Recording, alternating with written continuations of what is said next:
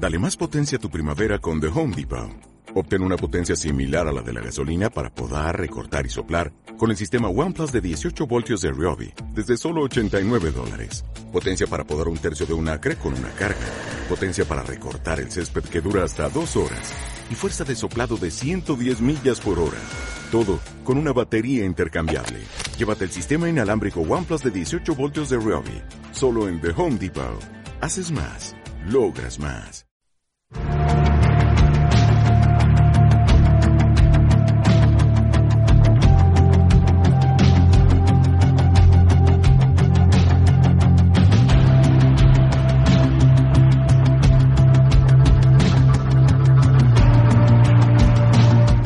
Doctoresdeltiempo.com presenta.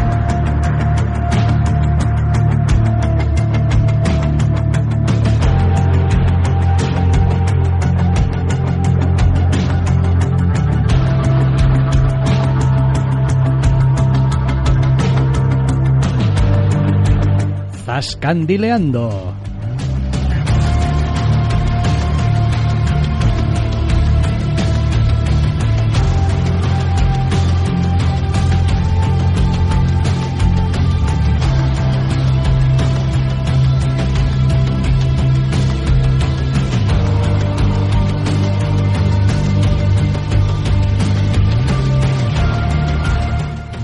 Bienvenidos, queridos oyentes, a una nueva edición de Zascandileando, Doctor Snack. Muy buenas. Muy buenas. Esta semana venimos con una sola cosa y esa única cosa es la tercera entrega de las aventuras del hombre del saco.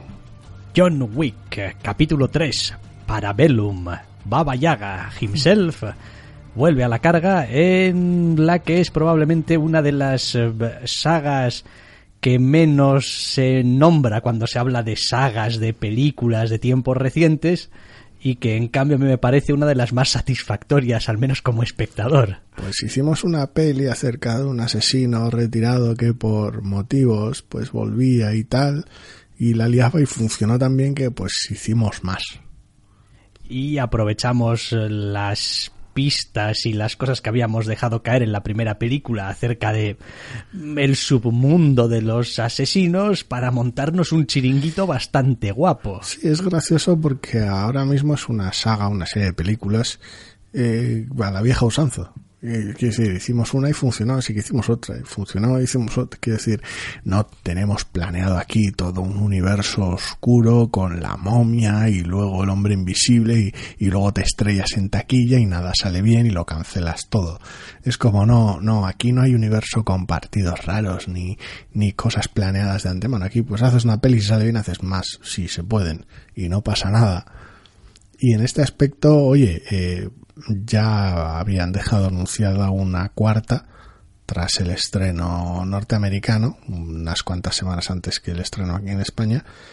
Y oye, pues nos quedamos más tranquilos de saber que vamos a tener más John Wick, porque precisamente es una serie de películas a las que les tenemos mucho cariño y la tercera entrega no ha sido una excepción. No, la verdad es que yo he de decir que disfruté como un enano en el cine. O sea, de, de además el, el, el disfrute eh, más básico de estar divirtiéndome con lo que estoy viendo en pantalla, de parecerme que es que es plástico, que es bello, eh, que es emocionante, también en el nivel más básico, no ya las capas superiores de la mente, de ay, los sentimientos, no, no, sino satisfactorio de joder, cómo mola esto. Sí, esta tercera entrega tiene esa ventaja, con un arranque particularmente vibrante se disfruta de manera muy muy básica al margen de, de luego evidentemente disfrutar con la propia película como tal entra muy bien de manera de manera muy sencilla y a diferencia de una segunda entrega que adoro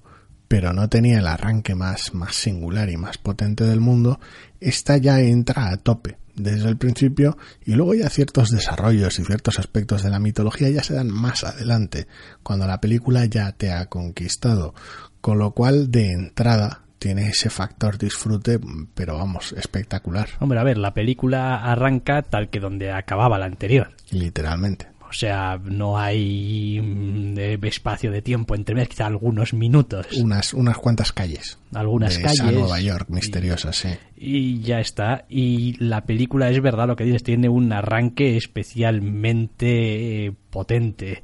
Es un arranque siempre en movimiento, es un arranque siempre hacia adelante, es un arranque muy dinámico y es un arranque en el que en cierto modo te está haciendo ya desde el principio la propuesta de la película. Esto va a ir de que John Wick es como un tiburón, no puede pararse porque si se parase mm, se moriría y por el camino pues va a tener que ir eliminando lo que se le ponga por delante porque no puede hacer otra cosa más que seguir adelante. Sí, a ver, eh, bebiendo de las oportunidades que brindó la segunda película en cuanto a mitología se refiere, con la alta mesa y demás, evidentemente a esta tercera le tocaba recoger el testigo de manera directa, decir, mira, pues el pobre John terminó, terminó de mala manera la segunda entrega por sus propias decisiones y las circunstancias a las cuales se había visto llevado, así que ahora toca seguir desde ahí. Claro, el arranque frenético brinda la oportunidad de, de arrancar a fuego y que ya después de alguna manera dices tú, bueno, vamos a seguir con nuestros detallitos. La inteligencia que tiene esta película sobre la segunda, por decirlo alguna vez, que la mayor parte de momentos los que tiene que reforzar y volver a vender la mitología, lo hace de mejor manera que la segunda, lo hace con bastante más mm, fidelidad al estilo de esta, de esta por ahora trilogía y lo hace con en dosis más de alguna manera más más pequeñas y más sencillas. Cuando introducen según qué conceptos en la segunda película en todo el escenario de Italia y tal está bien pero tal vez es demasiado de golpe y encima de manos del antagonista con lo cual es complicado simpatizar con ese aspecto de la película.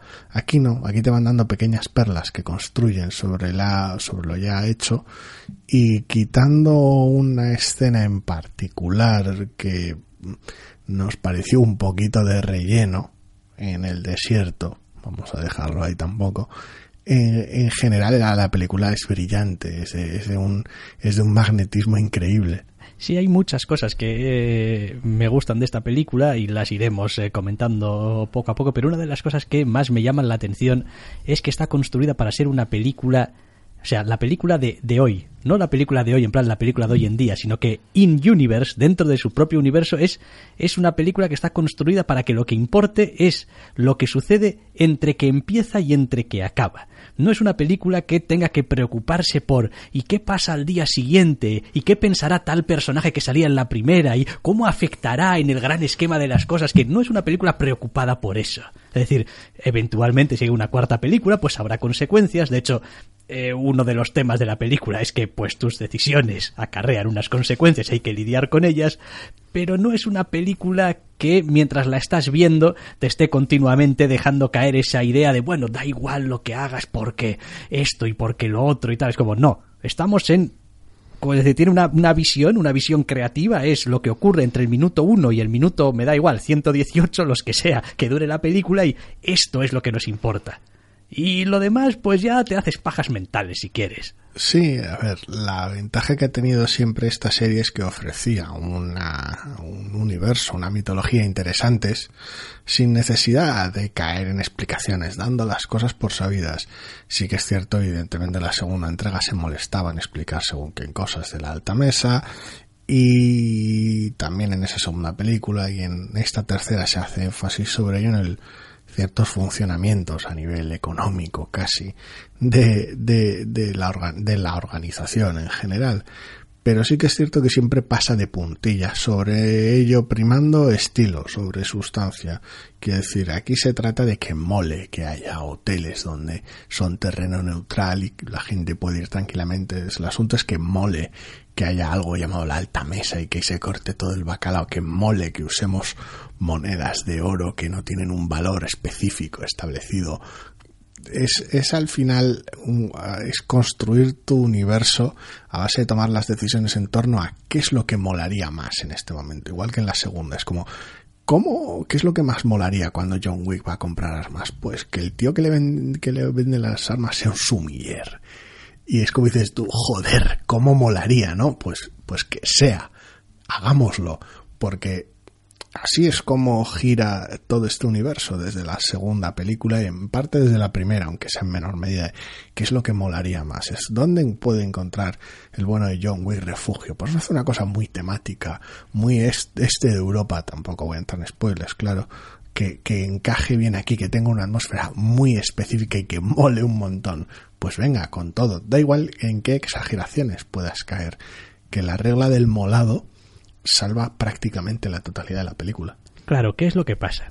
Que para hacer una película en apariencia tan sencilla, tan directa, em, tan a veces poco limitada por los diálogos, si, si me apuras, porque pues a veces tampoco hay mucho que decir, eh, necesitas que lo que estás contando lo estés contando no solamente ya con estilo, hay muchas... Eh, bueno, no, sí, con estilo, no con estética con estilo. No se trata de que las imágenes sean molonas, de que tengas unas cámaras lentas. Que, que lo son. Que, que, lo son, claro que sí. Se trata de que tengas estilo. Se trata de que veas las escenas y tengan un ritmo, tengan eh, una estética, tengan eh, un carácter y que todo ello puesto unas detrás de otra te den lugar a una historia que se sostiene ella misma y es coherente entre las diferentes escenas y entonces, no es solamente una, no es que sea una película bonita de ver, es que mira esos neones, es que mira aquí cómo se da la vuelta, cómo hace la, mm, da una voltereta y tal. Digo, pues, pues, sí, eso lo tiene. Pero es decir, necesitas algo en el, en el fondo. Y básicamente lo que tiene es que la acción lo peta. Y lo peta galaxias y ya está. Quiero decir, el asunto es que al final tienes una película bastante más sencilla que las entregas previas, en su mayor parte al menos, es decir, pues es una huida hacia adelante. Son, son básicamente la, práctica totalidad de la película consiste en, en, la supervivencia y en cómo lo encajas y vas pasando de set piece en set piece, intercalando una escena de acción con una escena de acción y luego puede que otra escena de acción y luego tal vez una que no lo sea y luego otra escena de acción y luego Quiero decir, y a partir de ahí es una película, como bien decías tú, que la vigencia de los, de los actos es constante. No hay, a ver, evidentemente hay consecuencias de asuntos previos, pero todo lo importante se contiene en la propia duración de la película. Todo lo que sucede relevante lo ves suceder. Entonces, en esa, en ese ejercicio de transparencia un tanto extraño que evidentemente hace que la película sea muy sencilla de ver, eh, toca un nivel de, de espectáculo visual acorde al asunto. Y está por un lado toda esa labor brillante del, del diseño de producción, fotografía, etcétera, eh, escenarios y todos los, todo, el equipo que trabaja en ese aspecto visual más puro, sobre todo arquitectónico, pero bueno, también a nivel de, a nivel de vestuario, que hace que, que lo compres y que buena parte de esa mitología la des por, por vendida, sino también, como no, que las escenas de acción sean de una claridad y de una visibilidad formidable. A ver, con esto de la acción, pues es como con todo. Cada uno tenemos nuestros favoritos, nuestras cosas que nos gustan más y nos gusta menos de cómo se rueda la acción, se monta la acción, lo que sea. Particularmente yo siempre he sido un defensor de, pues hombre, procura ponerme planos medios o incluso planos un poquito largos que respiren un poco las figuras humanas, donde las coreografías puedan verse y disfrutarse en la medida de lo posible aunque sabemos que es una coreografía, que haya un cierto contacto que parezca lo más real posible, que no sea una cuestión de, bueno, pues me vas a dar una patada voladora y yo hago como que me das, pero la esquivo y, ¿no? Es decir, menos teatral y un poquito más contundente. En ese sentido, creo que la película según la vas viendo no te das cuenta, pero a mí al principio de la película sí que me llamó muy poderosamente la atención el papel que tiene el sonido, los efectos de sonido de los golpes, de la acción. Luego ya te acostumbras tan rápido, va tan bien, casa tan bien con cómo está rodada la acción que pasa a un segundo plano. Pero cuando empieza la película y de repente vuelves a la acción de John Wick, te das cuenta realmente de lo bien que vende los efectos de sonido, una patada, un puñetazo, un etcétera, etcétera. Imprescindibles, sobre todo cuando hay cosas que suceden fuera de plano. Eh, y entonces, John Wick es de esa escuela, de dejar respirar un poco. Añadir también el no sobreeditar las escenas que no tenga demasiados cortes.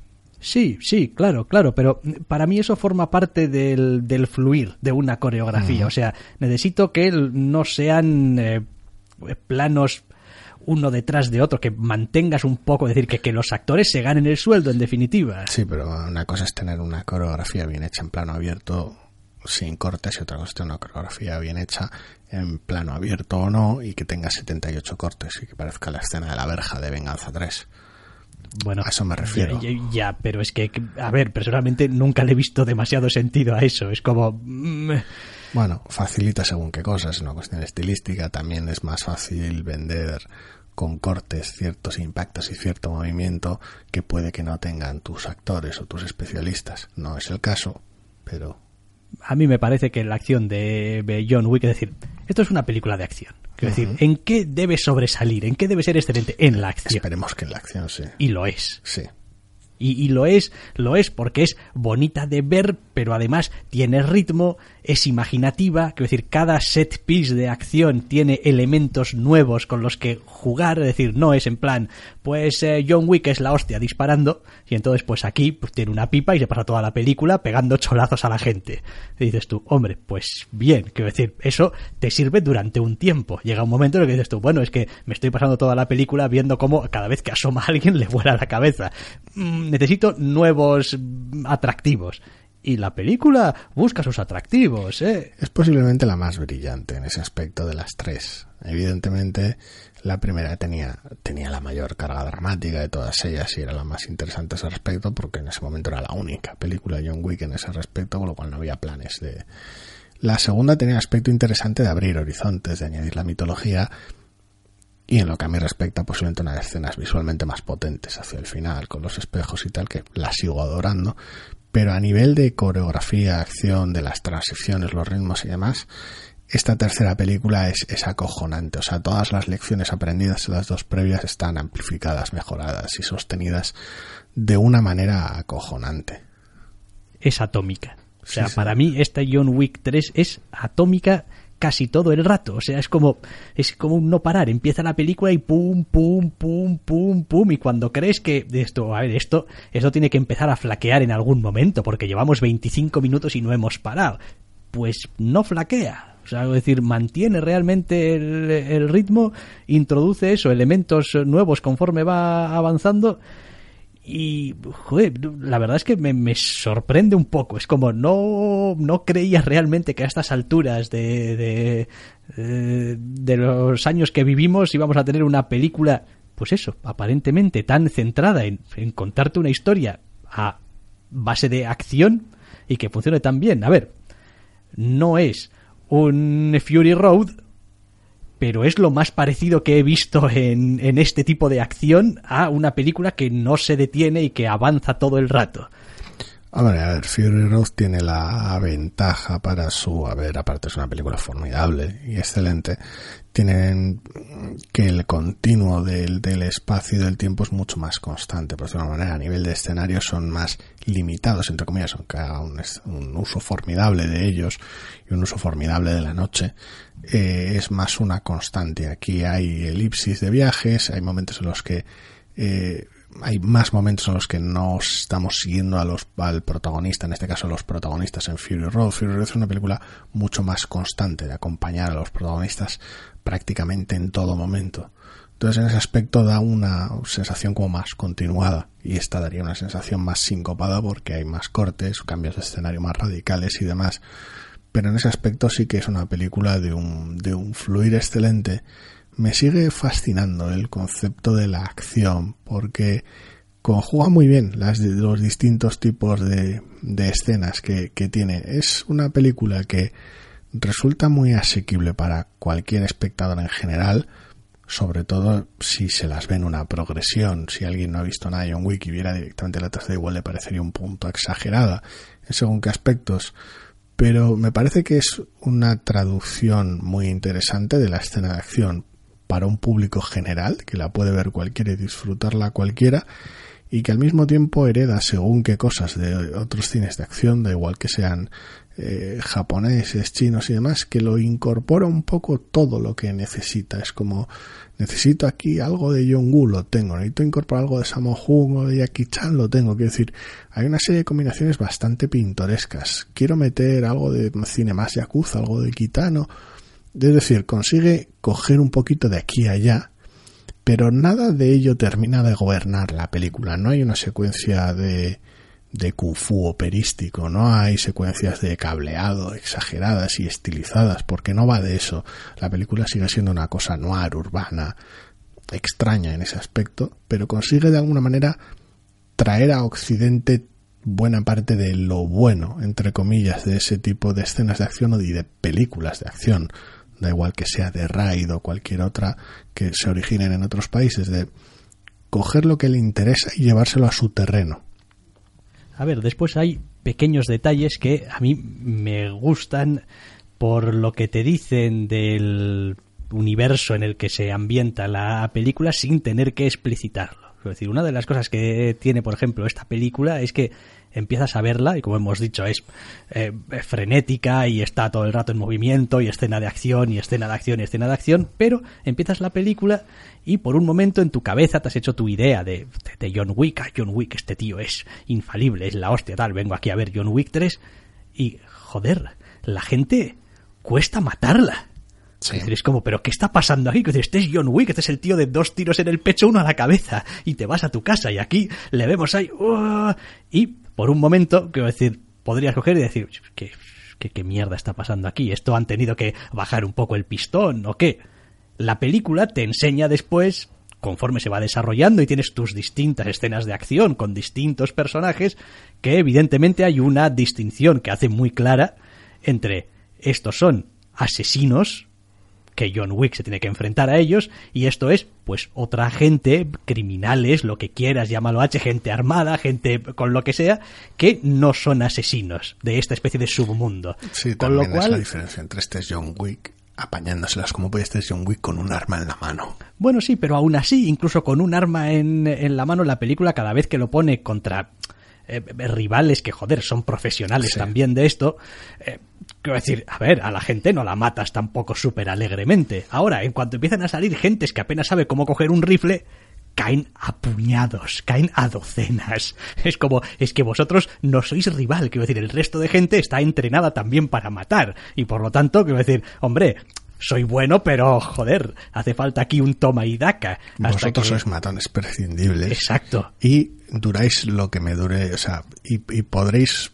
estar vivos una vez que se me acabe la munición. Porque si no, pero es una cosa que, que, me encanta, que es como, pues sí, eh, evidentemente, y que, y que en cierto modo también eh, intenta meter al personaje dentro de lo posible, dentro de una escala de lo posible y de lo capaz en su propio mundo. Es como, pues sí, sabemos que es John Wick, sabemos que es el, pues eso, Baba Yaga, el hombre del saco, el más legendario el de los asesinos, Wick, el puto John Wick. Fantástico. Pero quiero decir, si fuese Superman, pues quiero decir, todo el mundo sabría que está apañado y nadie se molestaría, porque uh -huh. es que John Wick me va a limpiar el forro. Y es decir, tampoco está tan claro. No, a ver, al margen del asunto de la credibilidad o no de las hazañas de John Wick, que esta película se preocupa bastante menos por ello que las anteriores a ese respecto, sobre todo según avanza, eh, lo, lo, de, lo, interesante de ese tipo de recursos es el variar las escenas de acción, el, el hacerlas más creíbles, el, no es tanto un, un asunto como el, el, que sean divertidas y distintas. Es como, bueno, pues aquí vamos a tener un uno contra uno y tal vez su oponente es dispar en algún aspecto y el entorno puede que sea interesante o no. Esta va a ser una pelea que tenga más atrezo, más armas o herramientas o más uso del entorno y esta otra menos. En esta vamos a hacer, puede que hagamos uso de vehículos más o menos comunes o no. En otras vamos a tener más armas de fuego, menos armas de fuego, algunas, muchísimas y vas alternando y, y, de esa manera la película consigue tener una amplísima variedad de escenas de acción por una película que es acción en un porcentaje elevadísimo. Sí, después seguramente para los que hayan visto algo de la publicidad o de los trailers o de lo que sea, pues hay también algún personaje eh, interpretado por esta, por Halle Berry, que está por y ahí sus. Y, y, sus, sus perros y pues pues la verdad es que es una de las escenas más eh, bonitas de ver. Bueno, igual bonita no es la palabra exacta, pero eh, es una de las escenas más satisfactorias que tiene la película, más espectaculares que tiene la película. Es, es coger, es, básicamente como duplicar tu, tu apuesta y decir, venga, va, mm, vamos, ¿qué pasa si jugamos a este videojuego hiperviolento a dobles? ¿no? Y tiene esa gracia de mantener de alguna manera el uso de los perros en tu película para una saga que empezó como empezó. Sí. Y que has mantenido cierto, a ver, en ocasiones running gag. Sí, a ver, después es cierto que la película pues es tramposa. Es tramposa en el sentido de que todo el submundo este está tan poco desarrollado y tan poco definido que todo el mundo puede tener un aliado en una esquina, un enemigo en una ventana, eh, un favor que puede reclamar, un no sé qué, ya, habla, Claro. ya, ya empezaron con los pagarés en la película anterior. y Entonces. Y la cuarta podría introducir alguna otra movida. Correcto. Entonces, en ese sentido, pues tienes que dejarte llevar un poco por la película, porque no puedes estar cada vez que surja un elemento relacionado con esa jerarquía diciendo, venga, hombre, para mí que sí. Ahí el trabajo duro lo hizo la segunda película, por decirlo de alguna manera. Quiero decir, introdujo el concepto de pagaré los continentales en distintos países, eh, la idea de la alta mesa y demás y de las repercusiones, con lo cual ahora, por decirlo de alguna manera, con el trabajo ya hecho, si eres fan de la, de la saga esta, lo, lo asumes todo. Cualquier cosa que introduzca un matiz o una pequeña extensión de conceptos que ya tenía, tragas con ello porque viene hecho ya, es como viene dado. Y todos los elementos que introduce la película, además los introduce de manera como muy, muy, muy liviana y muy, muy, muy inteligente, vendiéndotelos a partir del impacto y del diseño. Primero, vamos a meter este personaje, vale, pues que nada más ver el personaje ya transmita algo y te lo venda. Y antes de que abra la boca ya dices tú, aquí ojo, cuidado. Y de alguna manera vas, vas en marcha. Era algo que pasaba en la segunda en menor medida. La primera era más normalita ese respecto, en el personaje de Leguizamo y el taller y tal era como más común, más de a pie de calle. Cada vez que ha ido pasando las películas han sido más agresivos con la elección de los personajes con nombre, como el personaje de Lawrence Fishburne que ya introdujeron en la segunda, cada vez más loco todo. Entonces, de alguna manera ya, ya vas aceptando esa, ese tipo de decisiones de que- quién es este personaje, qué representa y cuál es su estética. En la cuarta podrían hacer barbar- barbaridades aún mayores. Sí, y vaya, pues deseando estoy, ¿eh? Que si... Sí, claro. Que, que la- de que las hagan, pues... Porque vamos, eh, me parece que realmente han dado con una manera de contar estas películas muy particular que a mí me gusta muchísimo, que no es estridente, que no tampoco tampoco confía en, en trucos ni en engañifas ni en giros super elaborados del guion ni de la trama ni simplemente No. da lo que promete que es coño pues es una película de acción te vamos a dar acción y queremos que sea lo más variada lo más bonita lo más espectacular eh, posible que tenga buen ritmo que se encaje bien que los personajes te entren fácil y ya está quiero quiero decir es tan a veces parece tan fácil que pues por fuerza tiene que ser dificilísimo y de hecho no hay más que ver otro montón de películas con tiroteos, con peleas, con cualquier clase de acción para pues Y verlas palidecer. Y el talento de todo el equipo de rodaje y el talento del equipo de especialistas brillante con el que cuenta y los meses de entrenamiento de Keanu Reeves Eso te y, iba su, a decir. y su dedicación al asunto, Eso te etcétera, iba a etcétera, decir. No, etcétera. no, no creo tampoco que esté fuera de lugar decir que Keanu Reeves se le ocurra mucho. Sí, eso, es, se lo- eso es de sobra conocido. decir, se le ocurra mucho, no, no ya en el sentido de que, pues, pues sí, está aquí meses entrenando y tal cual. Bueno, sí, hoy en día un montón de actores y actrices que pasan por películas eh, de que requieren una cierta forma física, El propio entrenan, Tom Holland para Spider-Man. exactamente, entrenan y tal. Pero, quiero decir, este señor eh, empieza a ser reincidente ya, quiero decir.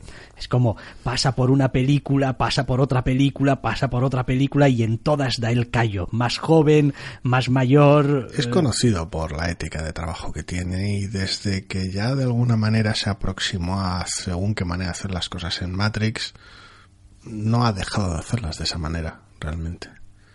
Es como...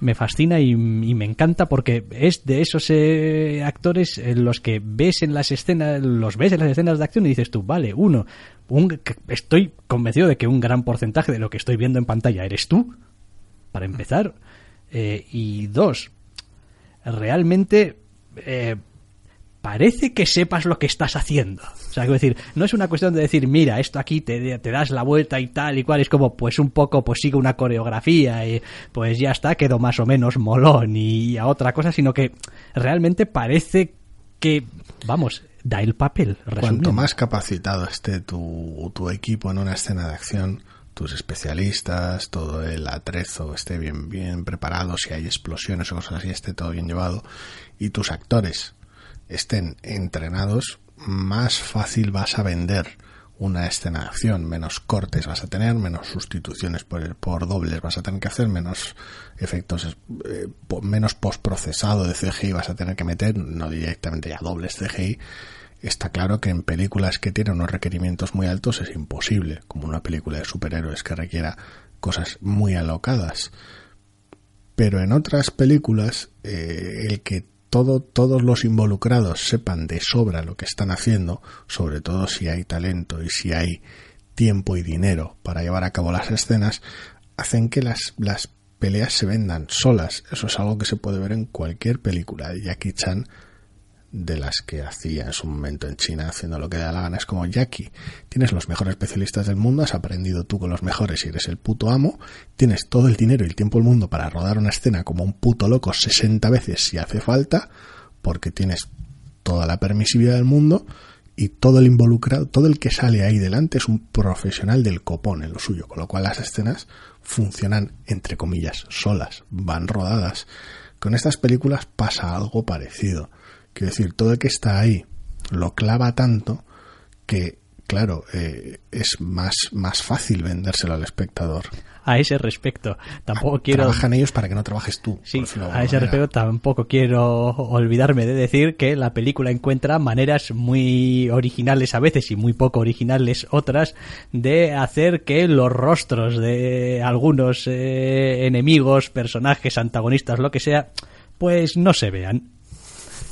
Que es una cosa que me imagino que te viene muy bien para que no se note que a veces son los mismos especialistas. Es posible, a ver, es la, es la sospecha con la que salimos del cine. Es cuando tus, al margen de ser un mensaje de diseño obvio, quiero decir, cuando tus matones sin rostro son literalmente matones sin rostro, estás enviando un mensaje que el espectador comprende de manera natural. Quiero decir, cuando introduces un antagonista o un grupo de ellos, se les ve la cara, tienen nombre y tienen algún tipo de afectación extraña. Desde la primera escena de acción de esta película, igual que pasaban las dices tú, eh, esta pelea es importante, aquí puedo, puedo esperar ver un enfrentamiento prolongado y difícil.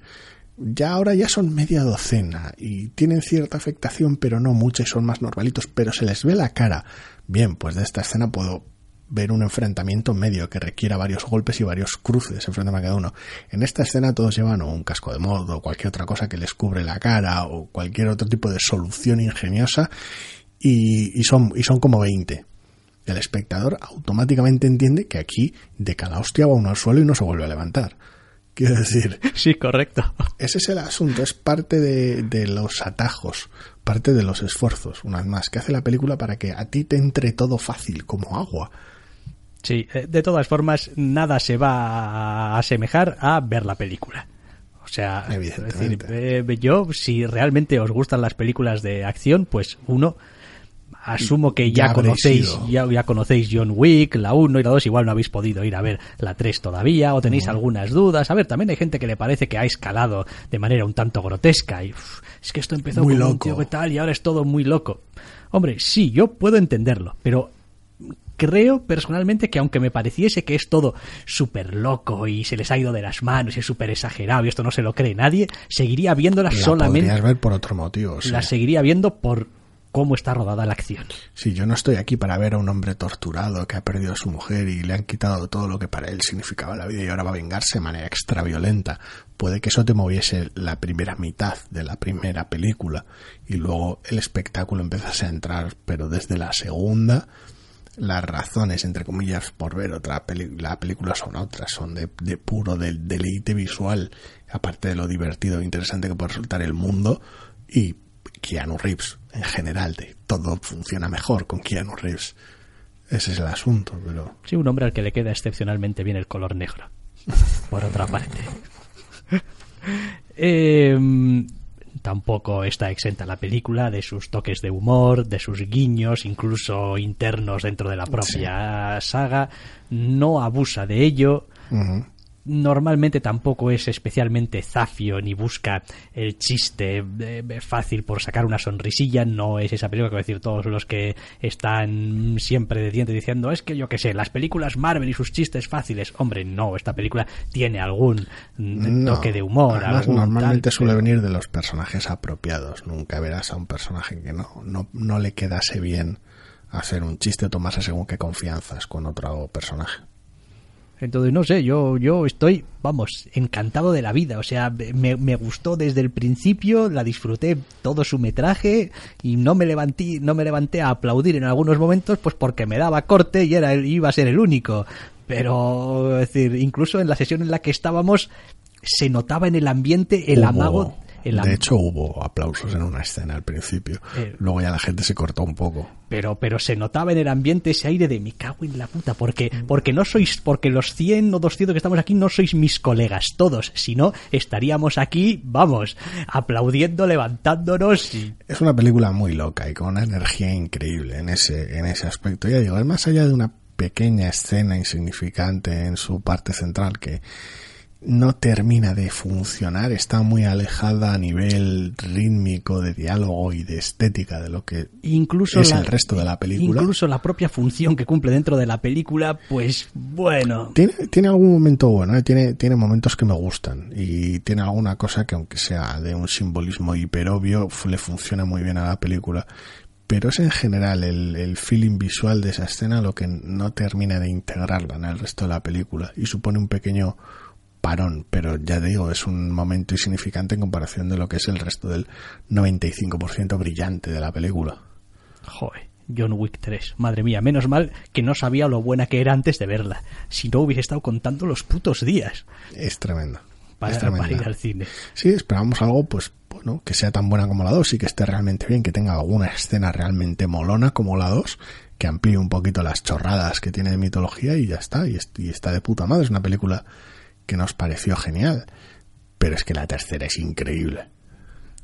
siempre te queda un poco la duda de si no será que el ambiente general y el nivel general últimamente no ha descendido tanto que igual cualquier cosa que esté bien hecha te va a parecer No. una cosa maravillosa y tal. Pero bueno, quiero creer que no. A mí me sigue sorprendiendo el contraste con la segunda, porque me gustó más que a los que me rodean, entre comillas, pero bueno, pero por lo demás no, no, no se trata de eso ni mucho menos. Y aún diré más, yo creo que de todas las películas que he visto este año, esta es la que más he disfrutado en el cine.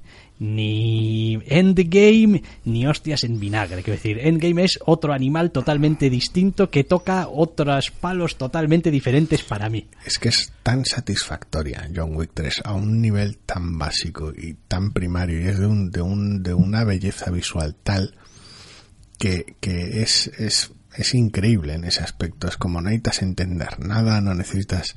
Sí es la tercera entrega de una saga, pero es de una sencillez increíble y en esa pureza en que una película tan pura y tan básica esté tan bien hecha, hay algo bello, evidentemente. Es, eh, por supuesto, en, en el caso de Endgame es polarmente opuesta. Pues esta es la entrega número 20 y no sé cuántos de todo lo del universo Marvel. Aquí sale hasta el apuntador, esto dura tres horas, que es literalmente, es prácticamente la película totalmente opuesta en todos los aspectos. Pero sí, es una, es una de las experiencias más gratificantes del cine de este año, desde luego. Sí, sí, sí. No sé si em, queremos decir algo más, ¿eh? Yo lo dejaría Yo aquí. creo que no. Yo, yo creo que no. Yo creo que, o sea, si alguna vez hemos tenido algún sello para poner sobre una película y decir, joder, esta película como me mola, pues, pues ese sello iría para John Wick 3. Muy, muy chula. Muy, muy chula. Pues hasta aquí el zascandileando de esta semana. Y ya sabéis, si todo va bien, podréis volver a escucharnos la semana que viene. Hasta la semana que viene.